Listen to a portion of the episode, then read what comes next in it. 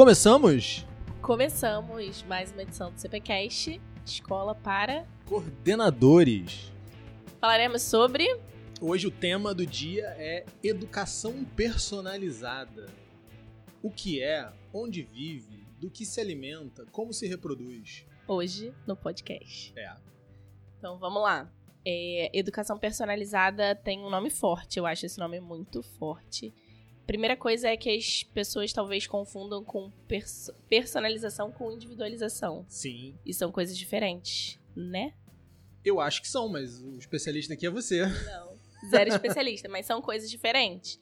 Individualizar é como se a gente estivesse dando, né, uma aula particular, né? Isso. Quando a gente dá aula particular para uma pessoa só, para um aluno só, a gente individualiza o processo. Quando a gente fala de educação personalizada, não é individualização, é olhar personalizado. É você conseguir olhar para todo mundo, mas de maneira personalizada. Tem um quê ali de oferecer diferentes opções, né?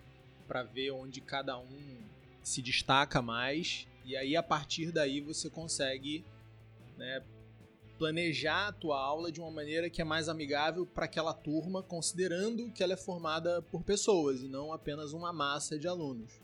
Com É. certeza. Em relação à, à individualização e também à personalização, tem uma história que eu sempre conto né, no- nos eventos aqui da escola, quando a gente está falando desse assunto, que é uma história que eu ouvi muito tempo atrás de um palestrante. E sobre a importância de você entender a sua audiência, entender a sua plateia. No nosso caso, a gente chama essa plateia, essa audiência de turma, né? E a importância de fazer isso. A história é mais ou menos assim um palestrante famoso né, de negócios foi convidado a palestrar numa feira de agronegócio. Aham. E aí ele foi lá, foi lá pro interior e tal.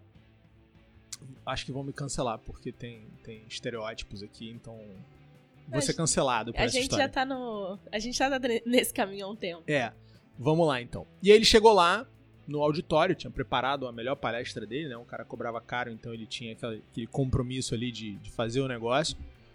E chegou lá, tinha uma pessoa pra assistir. Um cara lá, um granjeiro, o cara trabalhava, né? Trabalhava com agro. Era um granjeiro que tava lá pra, pra assistir, né? Do interior, né? E aí ele falou, pô, amigo, me chamaram pra dar uma palestra aqui, mas tem só você, e aí, o que, que você acha, né? Ele, ele tentou ali, né? Ele, Aham. ele tentou, ele teve a boa intenção de ouvir a plateia dele.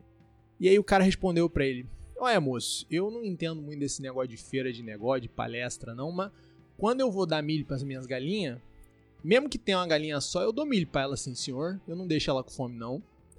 E aí o cara, pô, entendi o recado, vamos lá, vamos fazer a palestra. Espetou o pendrive no computador, ligou o projetor, né? Ajeitou o som, ajeitou o microfone, né? Aquele micro headsetzinho, tá? Aham. Fez, pô, o cara me deu uma cutucada aqui, agora eu vou entregar o meu melhor. Cara, ele fez a palestra, ele pulou, gritou, aquela parada motivacional, contou várias piadas e terminou cansado, suado, né? Tipo, deu a vida ali.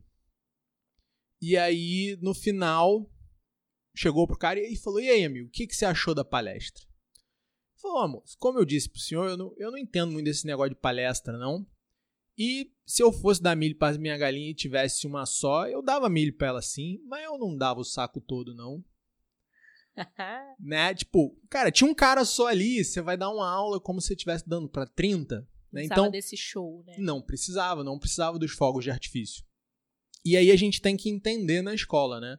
O que, que a gente está fazendo aqui? Quantos alunos tem na nossa turma? Quem são esses alunos?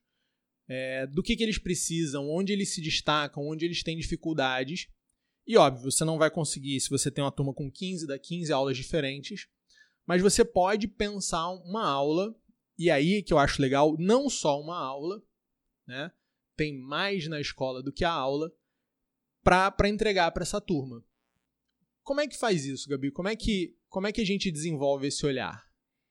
Na verdade, a personalização ela também passa por entender que o, a pessoa, o aluno, né? A gente está falando aqui do aluno, ele tem mais do que o cognitivo para para entregar, né, para evoluir. Então, quando a gente olha para o aluno, quando a gente olha para a pessoa que está ali do outro lado, a gente tem que entender que tem áreas na vida dele.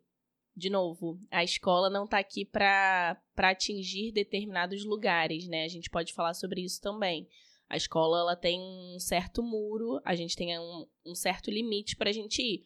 Mas eu acho que a personalização, a primeira coisa é a gente entender que a gente é composto de muitas áreas. A gente tem o nosso lado espiritual, a gente tem o nosso lado cognitivo, a gente tem o nosso lado é, a evolução do nosso caráter. Então, assim, a gente precisa olhar para esse aluno com um pouquinho mais de mais do que só o pedagógico. Então, para a gente preparar uma aula, para a gente preparar uma estratégia para uma turma, a gente tem que olhar para cada um que está nessa turma. Então, para personalizar esse ensino, a gente tem que entender que personalização também é chegar antes, não é deixar o, o caldo virar, o, o balde entornar. Então, a gente pode olhar diversos fatores. Existem algumas estratégias na personalização que dá para que é possível ser usada dentro de uma sala de aula. Vamos para uma numa sala de aula, você falou com 15 alunos, por exemplo, você vai montar um uma aula, você deu um conteúdo, você é professor, vamos lá, você deu um conteúdo. Você sente se a sua turma atingiu ou não esse conteúdo? A primeira coisa que eu sinto é que tem alguns que querem atingir e tem outros que estão desinteressados. Uhum. Então tem aquela galera que está olhando para você, tem aquela galera que está interagindo com você e tem aquela galera que está com sono, que quer dormir, que está mais interessada no bate-papo.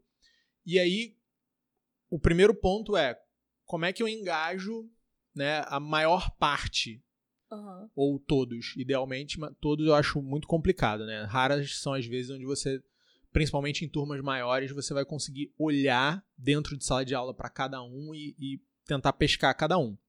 E, obviamente, você sente que existe ali um, um mínimo que você precisa entregar, né? Não é aquele negócio do planejamento de eu dou a minha aula e conteúdo dado e, e o aluno uhum. que decide se vai aprender ou não, ou se vai prestar atenção ou não. Mas você tem alunos mais avançados que precisam de alguma coisa e alunos menos avançados que precisariam de muito mais atenção. Então você tenta encontrar esse equilíbrio, né? E isso eu acho que está muito no planejamento da aula, de como é que você vai pensar aquela aula para que haja um ponto médio ali, né? Você começa um pouquinho abaixo da média da turma e você vai seguindo para meio que nesse processo de, de percorrer esse caminho você esbarra no maior, para ser técnico aqui, para falar pedagogias, você esbarra no maior número possível de zonas de desenvolvimento proximal que você consegue naquele dia. É, você incomoda. Você incomoda. Porque se você pegar um, um, um assunto muito sofisticado e pensar assim, não, cara, mas se eles dominarem. Cara, não vai. Porque tá, tá além. E se você pega alguma coisa muito bobinha também, você vai falar e você vai desenvolver aquele tema e, e metade vai perder o interesse antes de você chegar no seu ponto e metade vai ficar aquém do que poderia ter ido, muito aquém, né? Aquém de onde está nesse momento. Isso também é ruim. Então, no planejamento você tem aquela decisão ali de que referências você vai usar, que filmes você vai citar, que exemplos você vai dar, que histórias você vai contar é, para conseguir alcançar o seu objetivo. E na hora de, de entregar a aula, aí você tem essa noção se você acertou ou se você errou na mão na hora de fazer isso. É, é muito complicado para quem, quem começa, né, nos primeiros anos principalmente, é, principalmente se você é um professor que dá poucos tempos de aula. Um cara que dá matemática, um cara que dá português, eu acho que ele é meio novela, né? Ele vai construindo o personagem enquanto a novela vai acontecendo. Ele sente melhor, né? É, mas o, o, o cara de um, dois tempos por semana, ele é meio filme, assim. Ou ele acerta o personagem e vai ser legal no filme, ou ele erra e aí só no próximo filme que ele tem outra chance. Com certeza. Então tem essa, essa diferença aí na minha cabeça. Mas quando você entrega a aula, você tem a, a possibilidade de olhar e, e fazer essa autocrítica. O que é muito difícil.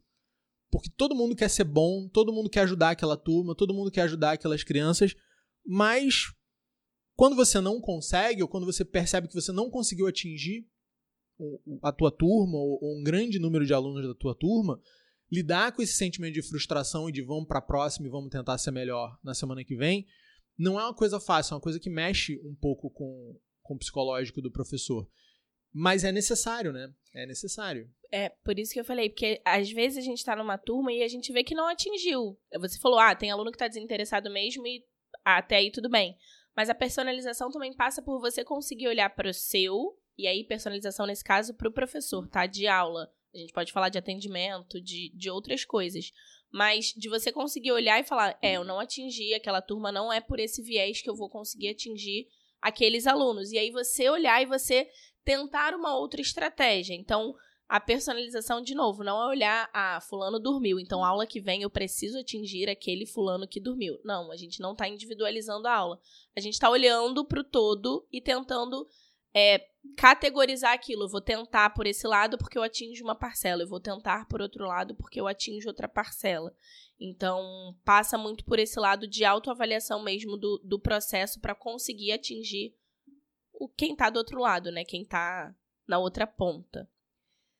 Uma outra coisa importante de educação personalizada é família, né? Então, a gente, quando a gente fala sobre educação personalizada, a gente precisa entender, a gente já falou aqui sobre atendimento, se você não, não ouviu os nossos episódios sobre atendimento, procurei, a gente já falou de atendimento de família, a gente já falou de secretaria, de comunicação.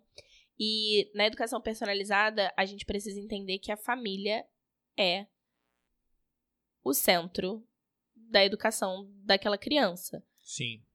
Ontem eu atendi uma, uma mãe, visita pro ano que vem. E nas primeiras falas dela, uma coisa que ela falou é: Eu não admito educação de gênero. Não, não tô querendo ser cancelada, tá, gente? Foi uma fala da mãe. É, a mãe falou isso. Eu não admito isso. E aí a gente foi conversando, apresentei a escola e no final a gente tava conversando e eu falei assim para ela: Olha, eu queria só que você entendesse que a gente não ultrapassa a barreira que é da família. A escola, o papel da escola não é esse. Então, a educação personalizada, a gente também precisa entender que a gente está aqui para ser suporte. Nós não somos protagonistas na educação de ninguém.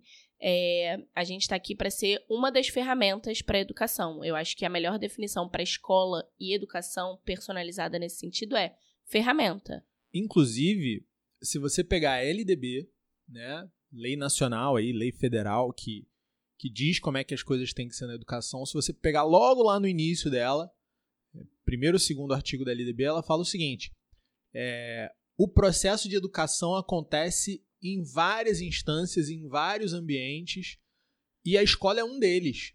Né? Inclusive, a escola está listada lá em terceiro ou quarto lugar. Então, e, e fica muito claro que é um processo chamado processo de escolarização. Né?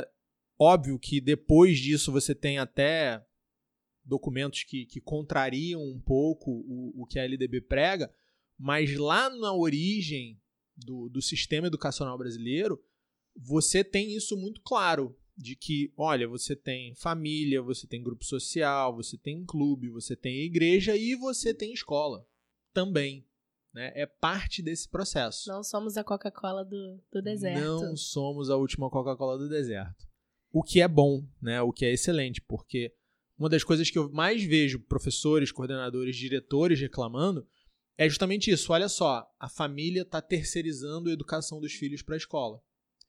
E é muito complicado você você receber essa incumbência passando cinco horas por dia com o um aluno. Sim. Então, e, e não é você que que dá o tablet, não é você que leva para viajar, não é para você que escolhe onde vai passar o final de semana.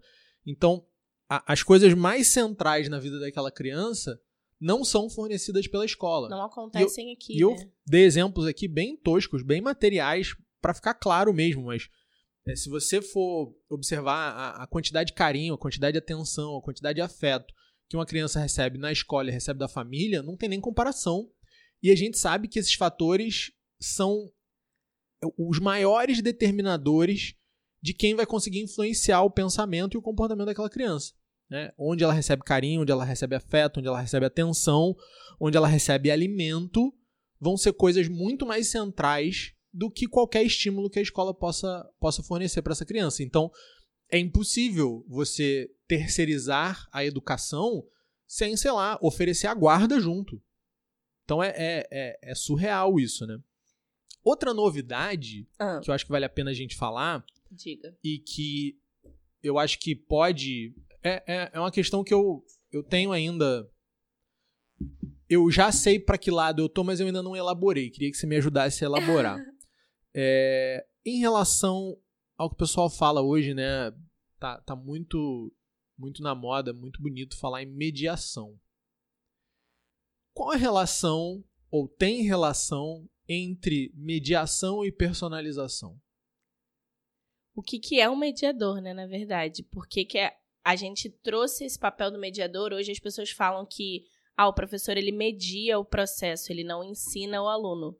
A gente tem que tomar muito cuidado com isso, porque as coisas têm uma hierarquia, né? O professor ele tem ali dentro da sala de aula, ele é o detentor do saber, ele está ali para passar o ensinamento para aquela criança, para aquele jovem. O mediador, ele meio que ficou a palavra mediador, Sim. a palavra, o conceito de mediação ficou meio que uma coisa sem referente, né? Sim. Ficou assim, olha, mediação é uma coisa boa, ponto. Não, mas me explica o que, que é. E você tem várias explicações diferentes. E você encaixa em vários lugares, né? Isso é um perigo terrível, porque isso dá margem para coisas maravilhosas, para intenções maravilhosas, mas também dá margem para execuções pavorosas, né? Aham. Então, a primeira coisa é, é muito bem o que você fez, né? Vamos definir o que, que é mediação, o conceito de mediação. E o conceito de mediação vem justamente daí, olha só. O saber está aí, disperso pelo mundo, Exatamente. e a gente tem que arrumar um jeito de botar isso na cabeça do aluno. Tem, o pai de um amigo meu, ele adora né, essas filosofias orientais, transcendentais. E aí ele fala assim: não, não, todo o conhecimento do universo está à nossa disposição. O que nós não temos necessariamente é o caminho para acessá-lo. É, é meio essa viagem aí. né? Uhum. Olha, tem muito conhecimento que está na cabeça da outra pessoa e o jeito mais fácil de eu acessar é, é ela arrumando um jeito de me ensinar aquele negócio. Então, vamos lá. Já, já que a gente está trabalhando com esse conceito de mediação, Aham. como é que articula, não articula? Como é que trabalha com isso? Então, acho que a primeira coisa é a gente entender que professor, o cancelamento vem, não é mediador. O professor é professor, ele pode exercer um papel de mediação em determinados casos. Ele pode auxiliar desta forma de mediação, mas ele não é um mediador. Professor é professor, mediador é mediador. A gente pode depois falar até num episódio sobre educação inclusiva, e aí a gente fala sobre o papel da mediação nesse caso, que aí eu acredito que esteja sendo aplicado da melhor forma, mas o professor ele não é um mediador. Juntando isso com a educação personalizada, existe um termo que a gente chama de preceptor, e é diferente de mediação, porque o preceptor ele ele olha para o aluno voltando lá no que eu falei no início, em todas as áreas do aluno, ele está ali não só para a parte pedagógica, não só para a parte cognitiva do aluno, ele está olhando para o aspecto todo, para o desenvolvimento total e pleno daquela, daquela pessoa. Então, a, a educação personalizada ela tá mais para preceptoria, para o preceptor do que para o mediador. O que, que o preceptor faz? Ele aproxima esse aluno dele, ele traz esse aluno para ele. Ah, só em matéria, tá com dificuldade de matemática, então eu vou tra trazer esse aluno para mim vou dar cinco listas de matemática para ele? Não, não é esse o caminho. Quando a gente quer aproximar o aluno personalizar essa educação e aproximar o aluno, a gente olha para outras coisas, não só para a parte da disciplina. O preceptor, ele faz essa ponte, né? A gente chama que é, a gente diz que é uma ponte entre a família e o aluno. Ah, mas como assim entre a família e o aluno? Você não falou que a educação é da família? É, mas existem coisas aqui na escola que não necessariamente os pais sabem que acontece. Então, o preceptor ele tem essa essa função de olhar para aquele aluno, tentar traduzir o que aquele aluno quer e levar isso para a família. Então, eu acho que trocando a palavra aí de mediação para preceptor ou para esse lugar aí, a gente tem uma pessoa que aproxima esse aluno do objetivo que a gente quer que ele chegue. Não é para mediar o processo, não é, não é ne, desta forma. Não sei se ficou claro. Ficou. E, e me ajudou muito, porque eu faço um trabalho com o pessoal do ensino médio de construção de plano de estudo. E se encaixa é, nessa questão da preceptoria, por quê? Quando eu sento com um aluno para personalizar o plano de estudo dele, óbvio, o, o, caminho mais direto, o caminho mais fácil, o caminho que gera a primeira abertura com o aluno é falar: olha, cara, você tá mal em matemática, eu vou escolher uns exercícios aqui, a gente vai fazer e você vai, sei lá, fazer em casa, você vai tirar dúvida na monitoria e a gente vai ver a mudança aqui. Só, mas isso é uma porta, porque uma das coisas que você tem que, que observar é o conteúdo, mas existem várias outras. Então, por exemplo, quando a gente senta para conversar com um aluno, a gente pergunta sobre a rotina de sono dele. Porque a gente sabe que a aprendizagem está diretamente ligada à qualidade do sono. Uma pessoa que dorme muito mal não consegue aprender bem. A gente pergunta sobre alimentação, porque a gente sabe que diversos nutrientes né, são essenciais para um bom funcionamento da parte cognitiva da pessoa.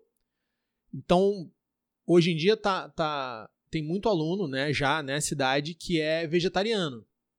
Você sabe que o vegetariano é, precisa ter uma atenção especial, ele está restringindo, ele está tirando todo um grupo alimentar ali da sua alimentação. Dá para ser saudável? Dá. Mas você tem que prestar atenção. Não é só não comer carne. Você tem que comer os vegetais certos, você tem que comer nos horários certos. Você, em muitos casos, vai precisar suplementar algumas coisas. Então, quando você senta para conversar com um aluno, e aí a gente pode até puxar a nutricionista da escola para trabalhar junto e tal, e ver quando você percebe um, um, um desalinhamento muito forte na parte alimentar, que vai melhorar qualidade de atenção, qualidade de sono, a disposição, a atenção daquele aluno. Você pergunta para o aluno onde ele estuda.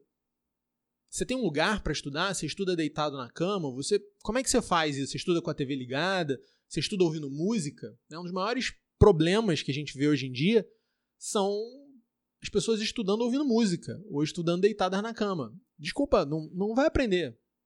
É, é o caso que a gente falou aqui do livro para dormir, né? É, é, o livro para dormir. É. Você, ah, eu leio para dormir. Beleza, então você tem ali uma ferramenta para ajudar o seu sono, não uma ferramenta para aprender nada, porque duas páginas por dia você não, não reteve nada do que você leu. Você leu cinco páginas, duas você não reteve nada. 40% tá perdido ali. É, e, enfim, qual horário você estuda, né? qual matérias você estuda.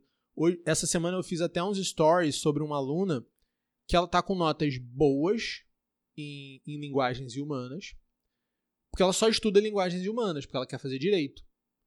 Só que a nota dela de matemática e a nota dela de natureza estão tão baixas que ela tem que estudar matemática e natureza. Porque senão não, ela, ah, não, é, essas aqui são as específicas do meu curso. Não, tudo bem.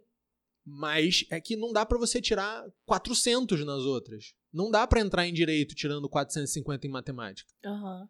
Né? Por mais que não seja específica, por mais que não tenha tanto peso, você precisa ali de um 650, um 700 no mínimo, se a tua nota em redação for muito boa, em humanas for muito boa, em linguagem for muito boa, você pode se dar o luxo de tirar um 650 ali em matemática. Mas muito menos do que isso, você não vai passar. E aí, quando a gente fala também da questão familiar, é porque a família não vai ter todas essas informações que a gente tem. Tanto em relação a, ao processo, né? o que, que eu quero dizer com o processo? Como é que uma pessoa aprende? Qual é o melhor ambiente para você estudar? Qual é a, a alimentação mais adequada? É, em relação a essas regras de sono, em relação, sei lá, a, a, volume de estudo de cada disciplina. E nisso a gente pode assessorar o aluno ou a família. A gente não está tomando decisões pela família. De forma alguma. A gente não está é, mudando a escolha do aluno, do curso que ele quer fazer, da universidade onde vai, vai cursar. Gente não está se metendo nesses assuntos, mas a gente está chamando e falando: olha só, isso aqui que você está fazendo, você sabe que isso aqui está te prejudicando? Você sabe que isso aqui não é o ideal para você? E aí o cara pode dizer sei, ou ele pode dizer não sei. E aí, se, se ele disser sei, sei que isso está me prejudicando, você pergunta por que, que você está fazendo isso então? Vamos mudar? Convida ele para fazer o certo. Então, esse é o trabalho, né? O, o, o preceptor ele conhece o caminho todo, a, do início até o final, ele acha onde o aluno está naquele caminho e ele indica o próximo passo. E aí ele fica ali, esperando o cara andar né? Porque é, é toda a história da autonomia envolvida aí. Com certeza. E aí o cara dá o próximo passo e olha para você e fala: E aí? E aí? E agora? para onde? Porque para ele não tá claro ainda. Claro que ele não domina esse processo ainda, a gente domina. Pode chegar um momento que ele fala: "Não, não, não, não. Eu, eu não, e normal, né? Eu não aceito deixar de ser vegetariano é, por nada. Tudo bem, cara. Então, sei lá, toma creatina. né? Porque vai te ajudar no, no teu processo cognitivo. É, eu toma metilcobalamina, é, B12, né? Porque vai te ajudar a ter mais disposição. São deficiências comuns em, em vegetarianos. Então, esse, esse negócio de qual é o próximo passo, né?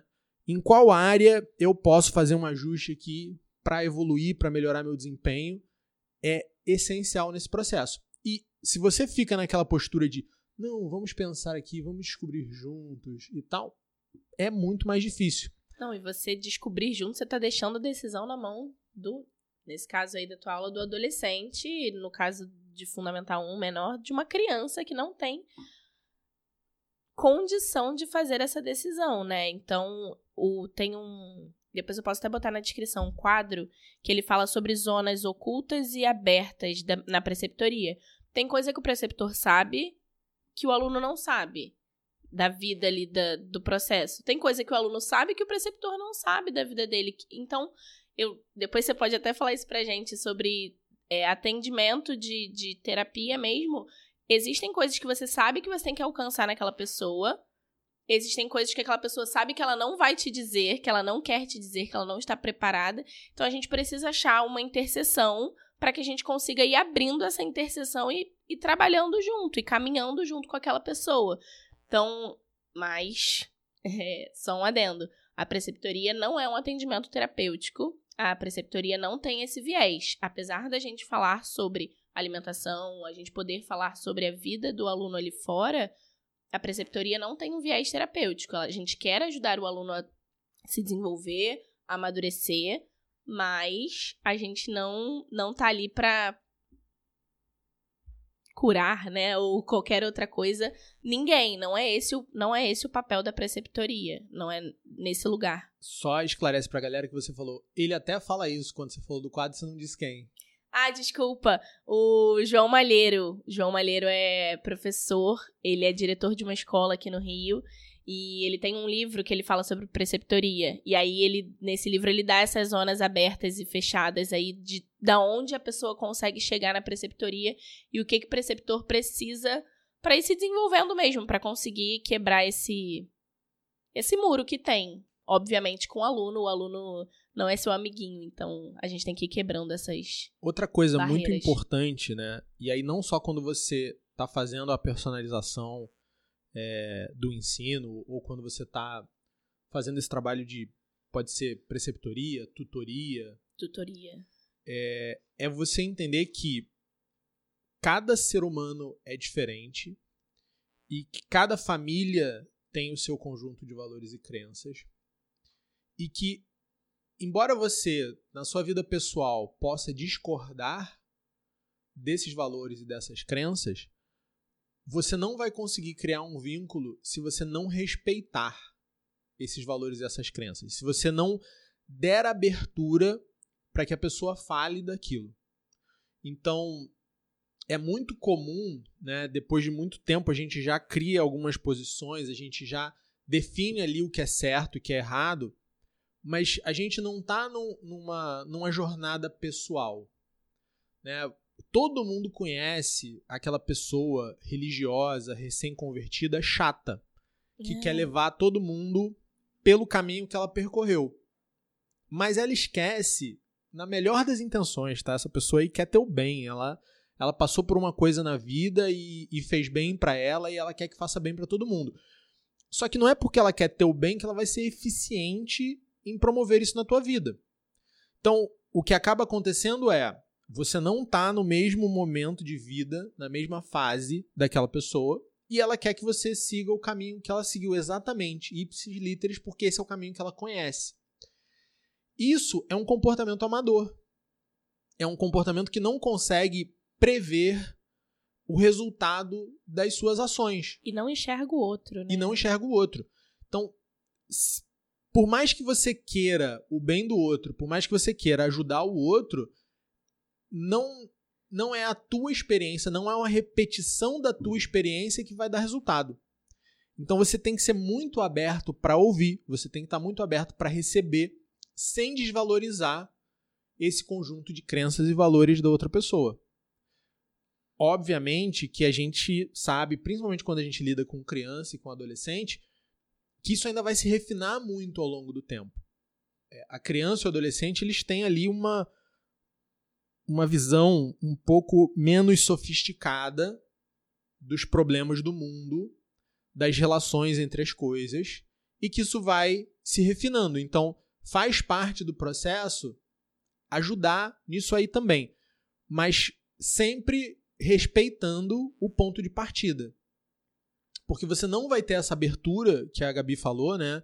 De olha, tem coisas que a pessoa ainda não está confortável para compartilhar, tem coisas que a pessoa ainda não vai é, comentar com você, não vai falar abertamente com você. Você nunca vai aumentar esse nível de abertura se você não demonstrar total respeito em relação a, a ao que essa pessoa vive hoje. Né? Então isso é, é muito importante porque uma coisa que eu vejo professores errando, coordenadores errando, é essa baixa capacidade de escuta, essa baixa capacidade de, de atenção, de olhar para o outro e verdadeiramente ouvir o que o outro está falando sem querer só ouvir para você responder, né, o que o outro tá falando. É, eu penso o que que eu quero que o outro faça. É isso aí. Eu percebo que eu tenho que ouvir um pouquinho antes de falar o que eu quero e eu fico procurando na fala do outro um gancho para falar aquilo que eu já tinha planejado desde o início. Isso é receita para o fracasso na comunicação. Com certeza. Isso que você está falando me lembrou é, não tem exatamente a ver com, com educação personalizada, mas tem a ver com o desenvolvimento das pessoas e, e a gente conviver. É, a gente sabe que existe bem e mal, a gente sabe que existe um caminho, a gente sabe onde a gente quer chegar com esse aluno, onde a gente quer chegar.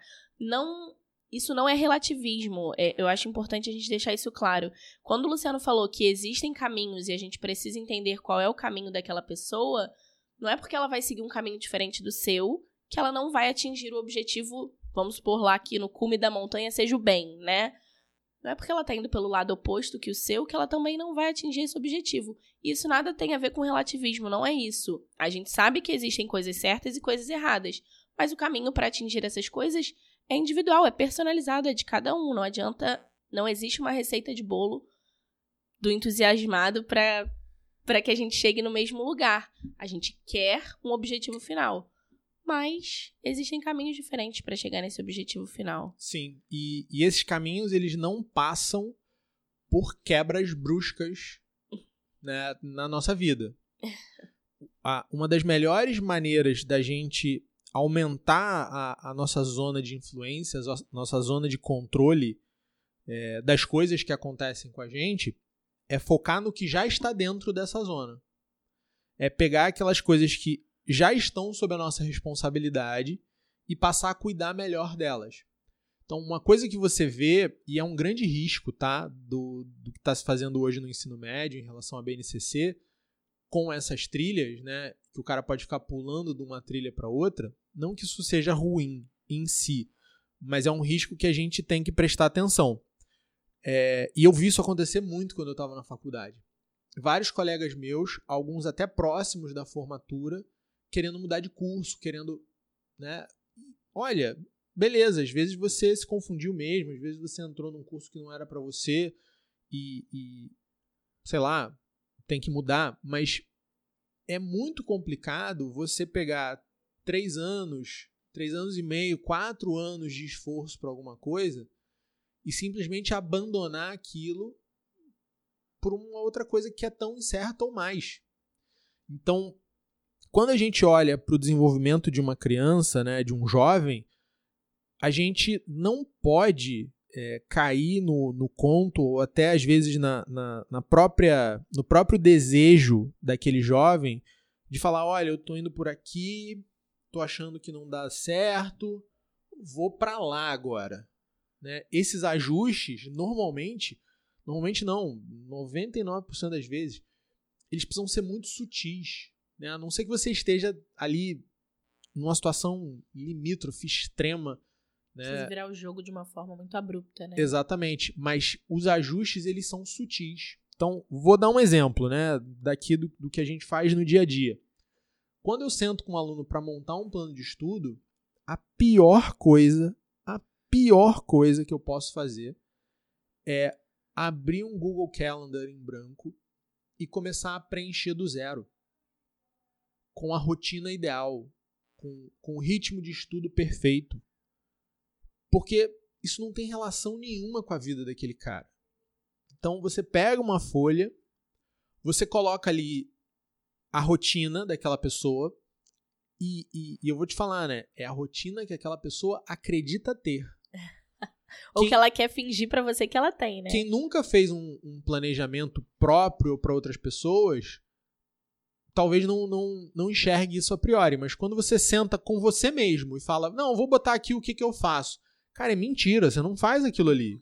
Aquilo ali é o que você queria fazer, né? E então o, o, primeiro passo é a tomada de consciência, né? Então, o cara, você vai botar ali os compromissos, vai botar ali as aulas, vai botar ali as atividades físicas, quando o cara vai para a igreja, quando ele vai para casa da avó, almoçar com os primos, tal. E aí você vai escolher um horário o mais livre possível, o mais distante de tudo possível, e você vai colocar uma sessão de estudo ali de duas horas. Não é para o cara estudar duas horas só, mas esse é o teu primeiro teste para falar assim, olha, tá vendo aqui, né? Faz isso aqui. E isso vai fazer com que o cara comece a prestar mais atenção na rotina dele. E pode ser que encaixe, pode ser que ele veja que não é nada daquilo. Mas pelo menos ele tomou consciência. Da próxima vez que ele relatar a semana dele, ele já vai trazer para você algo mais próximo da realidade. E eu tô falando de plano de estudo só. Mas, mas você consegue aplicar isso para todos os hábitos e todos os vícios da vida de uma pessoa. A pessoa ela sempre vai te dizer que aquele vício dela é um pouco menos sério do que ele é e que aquele, aqueles hábitos bons, que aquelas virtudes dela são maiores do que elas realmente são. Então, primeiro, primeira coisa, né? Você está perdido, você vai pegar o seu Google Maps para traçar um mapa é descubra onde você está. Se o teu GPS estiver quebrado, ele estiver te colocando a 2 km de distância de onde você realmente está, as direções que o teu Google Maps vão te dar vão ser ruins. Exame de consciência, né? É. Então, essa tomada de consciência é o primeiro passo, porque ela mostra pra gente, olha, esse aluno tá aqui, essa família tá aqui.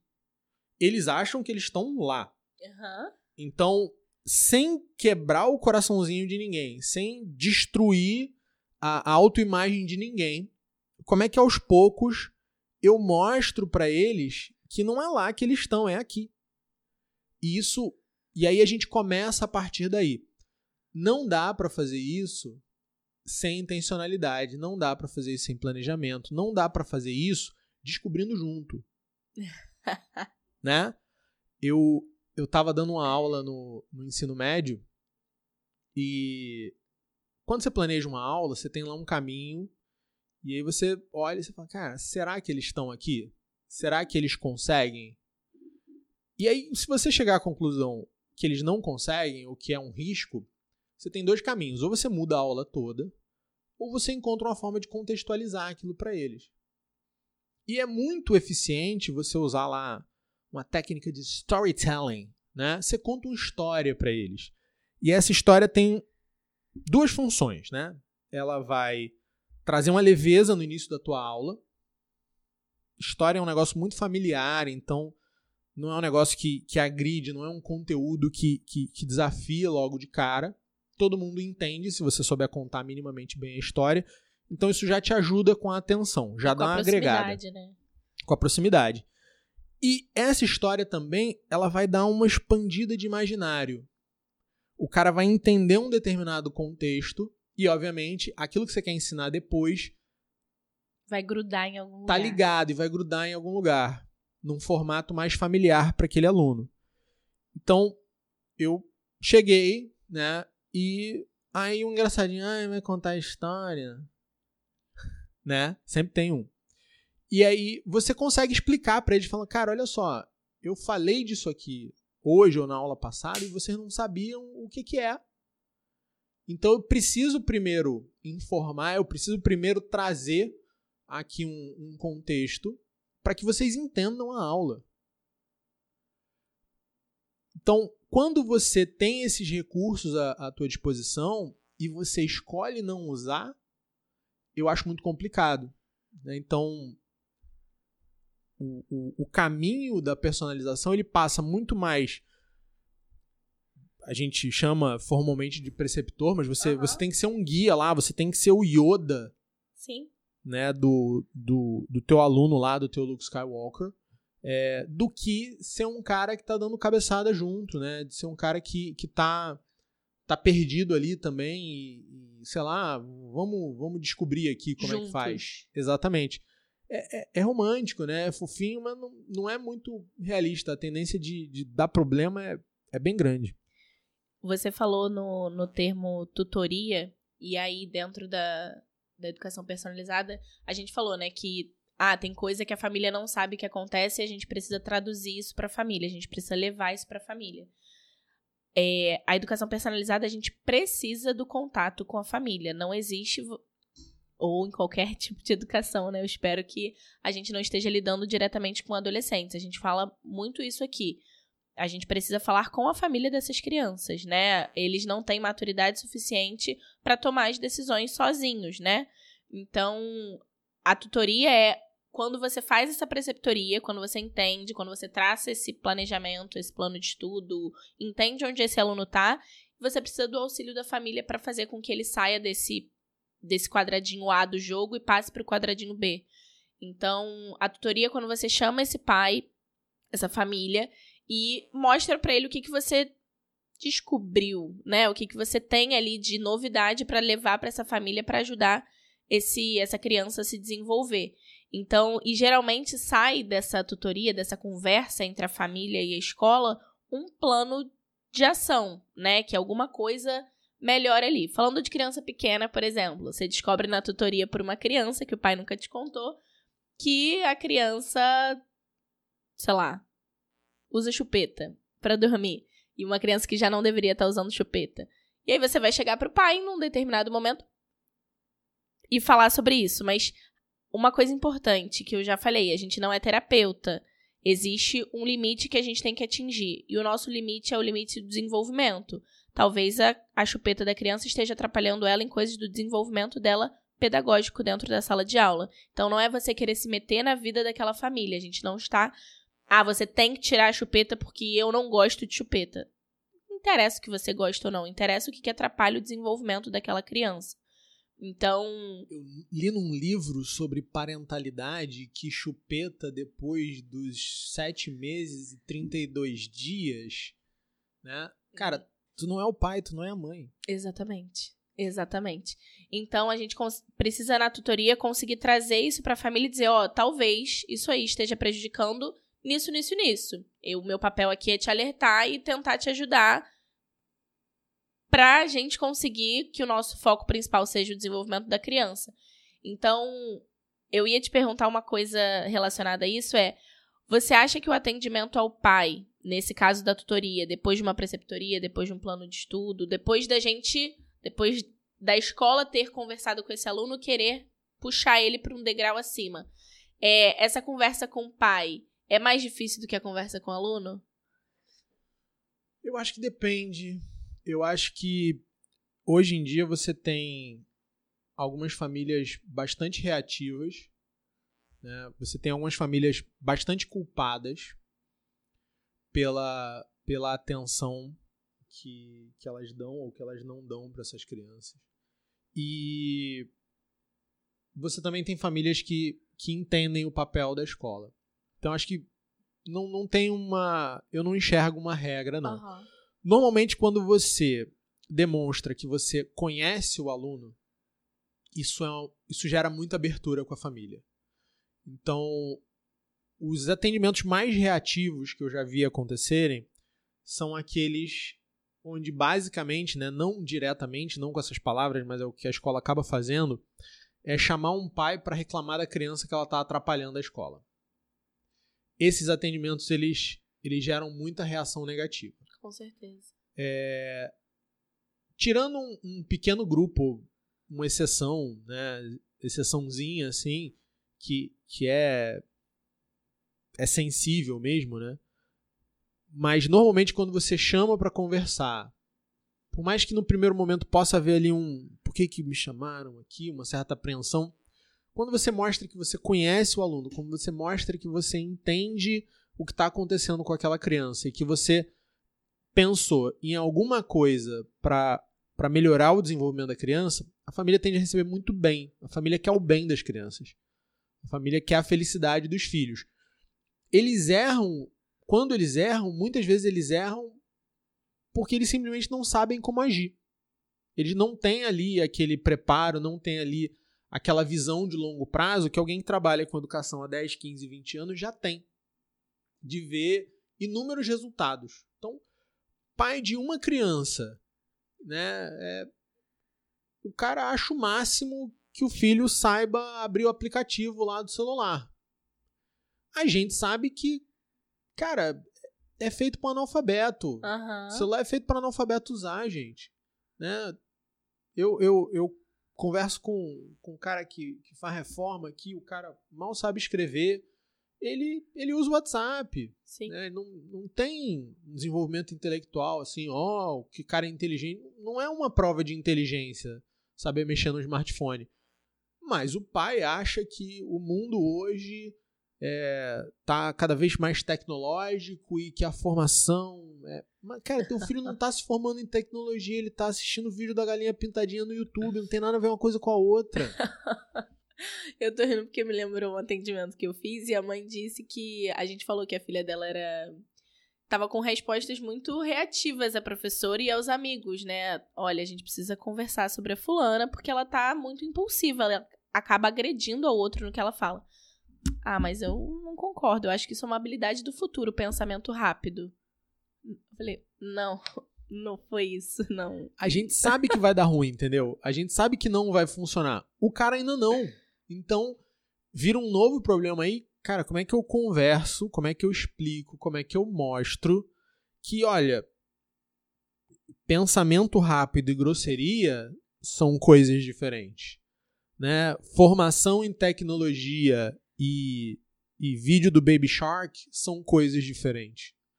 Né? Se você tem a intenção de, de fazer algo mais próximo, né? de, de não ser ali um, um depósitozinho de criança onde elas ficam enquanto os pais estão trabalhando, é esse o caminho. Dá esse trabalho, né? Dá É esse trabalho, aí. com certeza. É isso aí. E aí, a gente entra no que a gente até tenta fazer um pouco aqui no podcast, que é informar aos pais, né? A gente chama de formação de pais, mas na verdade eu acho que é informar. Tem muita coisa que eles já sabem, mas que não é aplicável, não é não é claro na cabeça do pai. Você falou isso, né? Às vezes os pais estão perdidos. E aí uma das coisas da, que a gente precisa estar muito atento é trazer esse pai para dentro da realidade da escola, para dentro da realidade da educação do filho dele. Se ele é o protagonista da educação, se a família precisa é, ser o protagonista desse processo, a gente pode ajudar. E a gente pode ajudar informando ele o que é necessário. Tela, é, hora de dormir, alimentação. Então, essa formação do pai, quando a gente fala em educação personalizada sobre educar os pais, não é porque o pai não sabe nada, não é porque a gente acha que a gente sabe tudo e o pai não sabe nada. Mas é porque às vezes o pai tá perdido, como você disse. Às vezes o pai tem alguns receios e alguns medos que ele não sabe traduzir e que ele pode ajudar de alguma forma. Então, formar os pais, a comunidade é importante. Muito. Essa semana eu dei uma aula é, no Muito Além da Influência, né? Que é uma, uma das trilhas da gente aqui na escola, que falava justamente sobre alguns recursos que os jornais usam para atrair o leitor, para prender a atenção do leitor.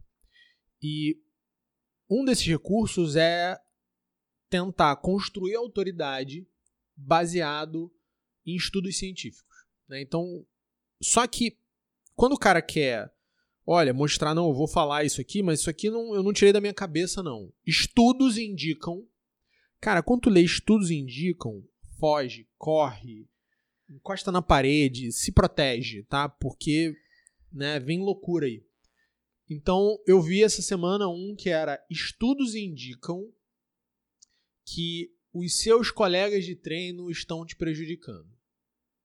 Eu falei, pô, né, treinar em grupo é ruim. Eu falei, cara, e a galera do crossfit, a galera que corre aqui na rua, Tá todo mundo ferrado, devia todo mundo estar tá malhando sozinho, correndo sozinho, né? Pô, eu pedalo, eu não gosto de pedalar sozinho, não, é meio perigoso. Eu gosto de pedalar com a galera, mas se eles estão me fazendo mal. Aí eu fui ver, né? Que é o que a gente não faz. A gente não vai ver o estudo. Eu fui correr atrás do estudo. O estudo era um estudo feito com ratos que mostrava o seguinte: eles tinham lá uma escala de dominância dos ratos e mediram o tempo lá de corrida de cada rato e organizaram os ratos não por dominância, mas por tempo na corrida. Tinha uma, um teste lá com os ratos. E eles perceberam o seguinte, que quando os ratos eram de habilidade física de corrida muito próximo, o que definia o vencedor de uma corrida não era o rato mais rápido necessariamente, mas quem ganhava era sempre o mais dominante. Daí eles extrapolaram o seguinte, na notícia que eu vi, que por você já ter um, uma preconcepção, um preconceito de quem é o cara mais forte do crossfit, de quem é o cara mais rápido da corrida, de quem é o ciclista que tem é, o melhor sprint, você ia ficar meio diminuído quando você estivesse no mesmo grupo como essa pessoa e não ia evoluir tanto. E parece loucura, mas se a gente for a fundo na maioria das notícias que falam sobre estudos indicam, a gente vai achar coisas muito parecidas. A gente vai achar a extrapolação da extrapolação da extrapolação. E por que, que eu contei essa história? Bom, porque eu acho que história prende atenção e para criar um contexto para vocês. Por quê? Os pais, eles estão o tempo todo tentando se informar. Só que quais são as fontes que eles estão usando? Eles estão usando jornal, o que, que o jornalista entende de educação? Né? Eles estão usando revistas especializadas. É uma galera que, por mais que tenha estudado, está longe da prática. Né? E a prática é essencial. A prática é insubstituível. Insubstituível. O convívio com criança, nada, nada chega perto do que o convívio com criança te ensina. Ah, você tem que complementar isso com conhecimento técnico? Obviamente tem. Né? Obviamente tem. Senão, qualquer babado condomínio seria especialista em educação uhum. e não é verdade. Mas, quando você junta as duas coisas, o estudo, o conhecimento técnico com a prática, cara, não tem laboratório que, que vai gerar informação melhor que a sua. Né? Então, o pai ele tá perdido nisso aí. Ele tá tentando se informar aí e ele tá lendo coisas opostas. Né? Quem nunca leu que café faz bem, na semana seguinte café faz mal, na semana depois café faz bem de novo. Uma taça de vinho ou não uma taça de né? vinho? Faz bem para o coração? Exatamente. é, e o ovo? Né? Como é que fica o ovo nesse? Como ovo ou não como ovo? Como meio ovo? Como ovo de manhã, mas não à noite? E o carboidrato? Que horas? Eu...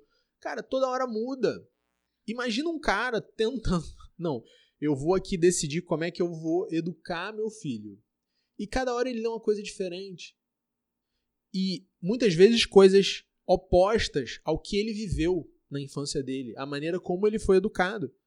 Então, das duas, uma, né? Ou o cara fala: não, tudo que fizeram ao longo da minha vida foi errado, o meu filho tem que ser criado da maneira oposta, mas ele simplesmente não faz ideia do resultado que isso vai dar, que é um perigo. Ou ele, então ele fica reativo, ele fala: não, não, tá todo mundo falando besteira, eu não quero ouvir mais ninguém, nem a escola.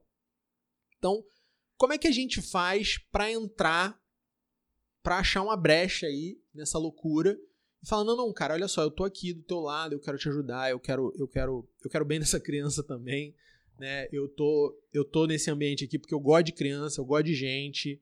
É, como é que, como é que a gente trabalha melhor isso aqui? Eu como acho é que, que eu olhando a confiança desse cara, né? Ele sabendo que você tá olhando pro filho dele, não pra tua turma no geral, eu acho que essa é uma das melhores brechas que a gente tem. A gente ter é, propriedade para falar do filho daquela pessoa, eu acho que é a melhor brecha que a gente pode, pode ter nesse sentido.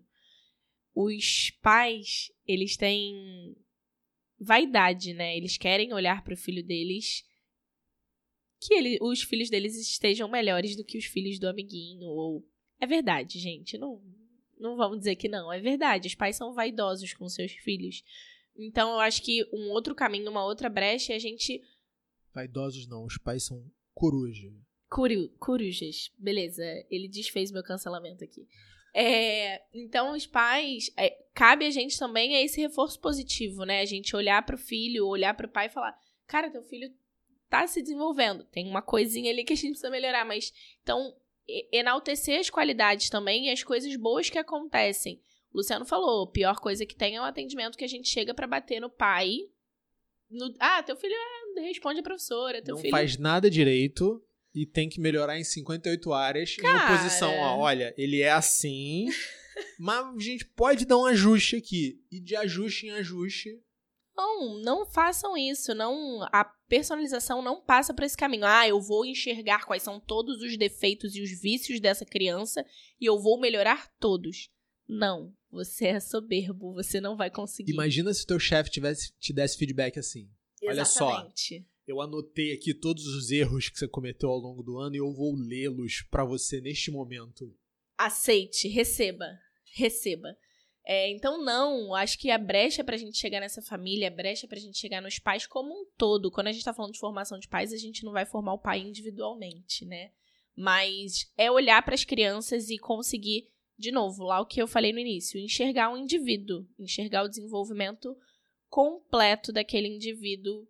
E eu acho que os pais vaidosos, corujas, gostam disso. Eles querem que, que os filhos deles sejam bem-sucedidos sejam pessoas boas e se a gente for por esse caminho, para de bater no pai, para de bater nesse sentido, né? Se, se puder falar uma coisa, para de bater nesse sentido. Tem coisa para arrumar? Tem, mas tem coisa boa ali, tem coisa para você valorizar com esse pai. Então acho que o melhor caminho para tutoria, para você conversar com o pai é esse, é valorizar as conquistas, valorizar as coisas boas e aí no meio você consegue ir colocando o que você precisa nessa nesse campo imenso de, de coisas muito bom.